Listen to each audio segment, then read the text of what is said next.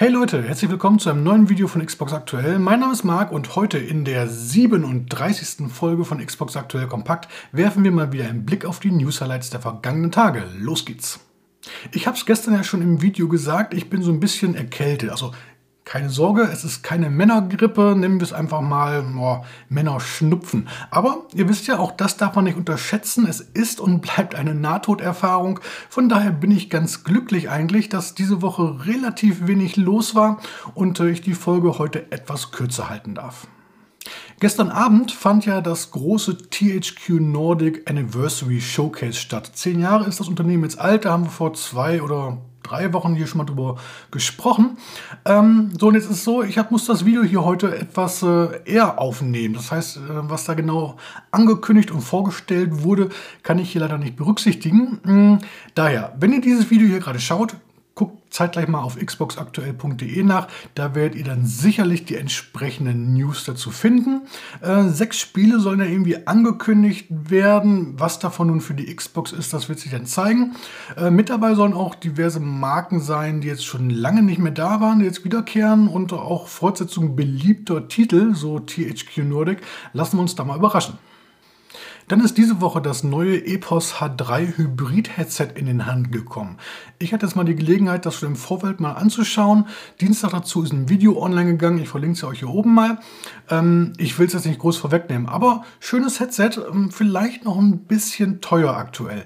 Ähm, wenn ihr auf diese Zusatzfunktionen, die die Hybrid-Variante mitbringt, verzichten könnt, schaut euch eventuell mal das normale EPOS H3 an.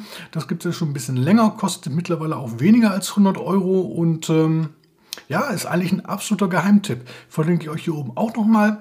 Wenn ihr gerade also auf der Suche seid, schaut es euch mal an. Dann gab es gestern noch ein zweites Video in dieser Woche. Hm, ich habe es eingangs schon erwähnt, jetzt der Vollständigkeit halber nochmal. Am Montag erscheint der neue Nacon MGX Controller. Das ist äh, ein Controller für Android inklusive Smartphone-Halterung. Ich verlinke euch das Video hier oben nochmal. Hm, ja, ihr könnt damit natürlich einerseits ganz klassische Mobile Games zocken, andererseits gibt es natürlich einen Fokus auf das Xbox Cloud Gaming. Äh, und ich sag mal so, gefällt mir wirklich gut, wenn ihr öfters unterwegs spielt mit dem Smartphone und da diese Touch-Steuerung nicht mögt, dann werft da dringend mal einen Blick drauf. Ich glaube, das ist aktuell somit das Beste, was man bekommen kann.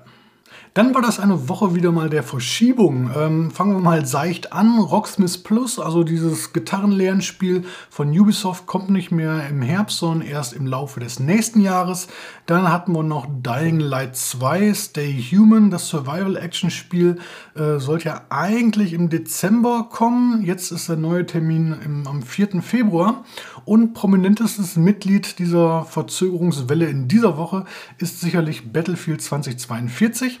Hm, da hat man jetzt mitgeteilt, dass man aufgrund der Corona-Pandemie äh, der Homeoffice der Mitarbeiter doch noch äh, weiter voranschreitet so und die Leute nicht alle zusammen ins Studio kommen können und daher benötigt man auch dort noch ein bisschen mehr Zeit. Ist jetzt nicht ganz so wild. Statt im Oktober erscheint jetzt der Titel am 19. November. Äh, Vorbesteller von Gold und Ultimate Edition bekommen allerdings schon ab dem 12. November den Early Access. Die Tage hat Kollege Wolfgang den Test zu Wastler veröffentlicht. Ähm, Wastler ist so ein ja, ich, offiziell sogar ein Grand Theft Auto Klon. Äh, erinnert auch optisch so mit der Vogelperspektive an GTA 1 und GTA 2. Allerdings, es spielt nicht hier und äh, im Jetzt, sondern im Mittelalter. Und dadurch gibt es so ein paar sehr lustige Spielideen, die das Ganze ein bisschen auffrischen. Allerdings hat der Titel so ein, ja, ein Speichersystem, das nur der Teufel geschickt haben kann an Bord. Lest euch den Test einfach mal durch. Unten in der Videobeschreibung findet ihr den Link. Dann haben Fans ja schon seit Ewigkeiten auf eine Rückkehr des Rollenspielklassikers Star Wars Knights of the Old Republic gehofft. Und äh, letztens gab es dann die für Xbox-Spieler eher schlechte Nachricht, äh, dass der Titel bzw. das Remake davon exklusiv für die PlayStation 5 erscheinen wird. Hm, jetzt gibt es ein bisschen bessere Nachrichten. Also der Senior Game Designer hat mitgeteilt, dass es sich dabei nur um eine zeitexklusive Vereinbarung mit Sony handelt. Das heißt, der Titel kann irgendwann später auch nochmal für die Xbox erscheinen sein. Wann es allerdings soweit sein wird, das steht Star Wars typisch in den Sternen, äh, denn nicht mal die PlayStation 5 Version hat bislang einen Termin bekommen. Insofern Geduld haben, ihr müsst. Dann ist ein neuer Teil unserer Reihe heute vor zehn Jahren online gegangen. Denn genau heute, an diesem Samstag vor zehn Jahren, ähm, ist unser Test zu Gears of War 3 erschienen. Mm, die Frage nach dem besten Teil der Reihe wird natürlich mal so ein bisschen unterschiedlich beantwortet, aber mal Fakten auf den Tisch.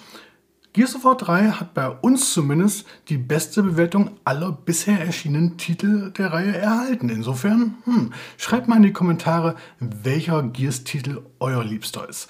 Äh, ansonsten, wenn ihr mal so einen kleinen Rückblick haben möchtet und mal so ein bisschen in Erinnerung schwelgen wollt, schaut unten in der Videobeschreibung gibt es den Link zum Artikel. Und dann kommen wir auch schon zum Spiel der Woche. Und das sind die, ähm, äh, ja, die eisernen Schwänze, Tales of Iron. Früher war es ja mal so, dass vor allem Filme damit beworben wurden, dass sie jetzt mit Computergrafiken umgesetzt wurden. Mittlerweile findet da so ein kleines Umdenken statt und man sagt wieder, hey, hier, wir haben dies hier handgezeichnet äh, realisiert. Und genauso ist es auch bei Tales of Iron der Fall. Das Spiel entführt einen in ein düsteres Land, das von einem fürchterlichen Krieg heimgesucht wird. Und ja, die Optik erinnert auf den ersten Blick so ein bisschen an Kinderbuchgrafik, aber das Ganze ist wirklich sehr atmosphärisch umgesetzt und der Titel versprüht so seinen ganz eigenen Charme. Tales of Iron ist ein klassisches Rollenspiel und man schlüpft hier in die Haut oder eher gesagt das Fell äh, des kleinen Wedgie. Das ist der Erbe des Rattenthrons. Seine Aufgabe ist es, das zerfallene Königreich wieder zu altem Glanz zu verhelfen, indem er den unbarmherzigen Froschclan und ihren grimmigen Anführer Grünwarz vertreibt. Bei der Entdeckungsreise quer durch das trügerisch bezaubernde Land trifft man auf einige wirklich skurrile Charaktere, die allerdings dazu bereit sind, den Spieler beim Abenteuer zu unterstützen. Und man wird auch alle Hilfe brauchen, die man bekommen kann, äh, egal ob es nur um das Erstellen neuer Rezepte für Gerichte geht, um das Erstellen von Plänen zur Herstellung tödlicher Waffen und Rüstungen. Und ja, das Spiel hat auch durchaus anspruchsvolle Kämpfe zu bieten. Tales of Iron ist ab sofort im Xbox Store als Download erhältlich, auch optimiert für die neue Konsolengeneration und kostet 24,99 Euro. Und damit geht Xbox aktuell Kompakt Folge 37 in den wohlverdienten Feierabend. Wenn euch das Video gefallen hat, lasst wie immer gerne ein Like oder wenn noch nicht geschehen, ein Abo da. Wir sehen uns dann beim nächsten Mal wieder. Bis dahin, macht's gut. Ciao, ciao.